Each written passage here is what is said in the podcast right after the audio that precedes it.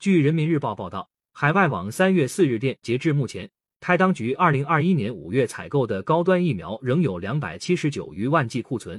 针对疫苗无法在期限内接种完毕，要如何处理？台卫福部门负责人陈时中四日证实，若疫苗届时未施打完，将会销毁，引发岛内舆论痛批。据台湾中时新闻网报道，根据统计，截至今年三月一日，高端疫苗剩余库存量多达两百七十九余万剂。国民党民意代表万美玲四日质询时提出疑问：剩余的高端疫苗若无法在期限内打完，要如何处理？原定后续仍有五百万剂高端疫苗，是否还会购买？陈时中则答复称，本月三月二十日陆续会有疫苗到期，其余批次则会在六七月全部过期，若未施打完将会销毁。而后续的五百万剂高端疫苗，目前没有考虑要买。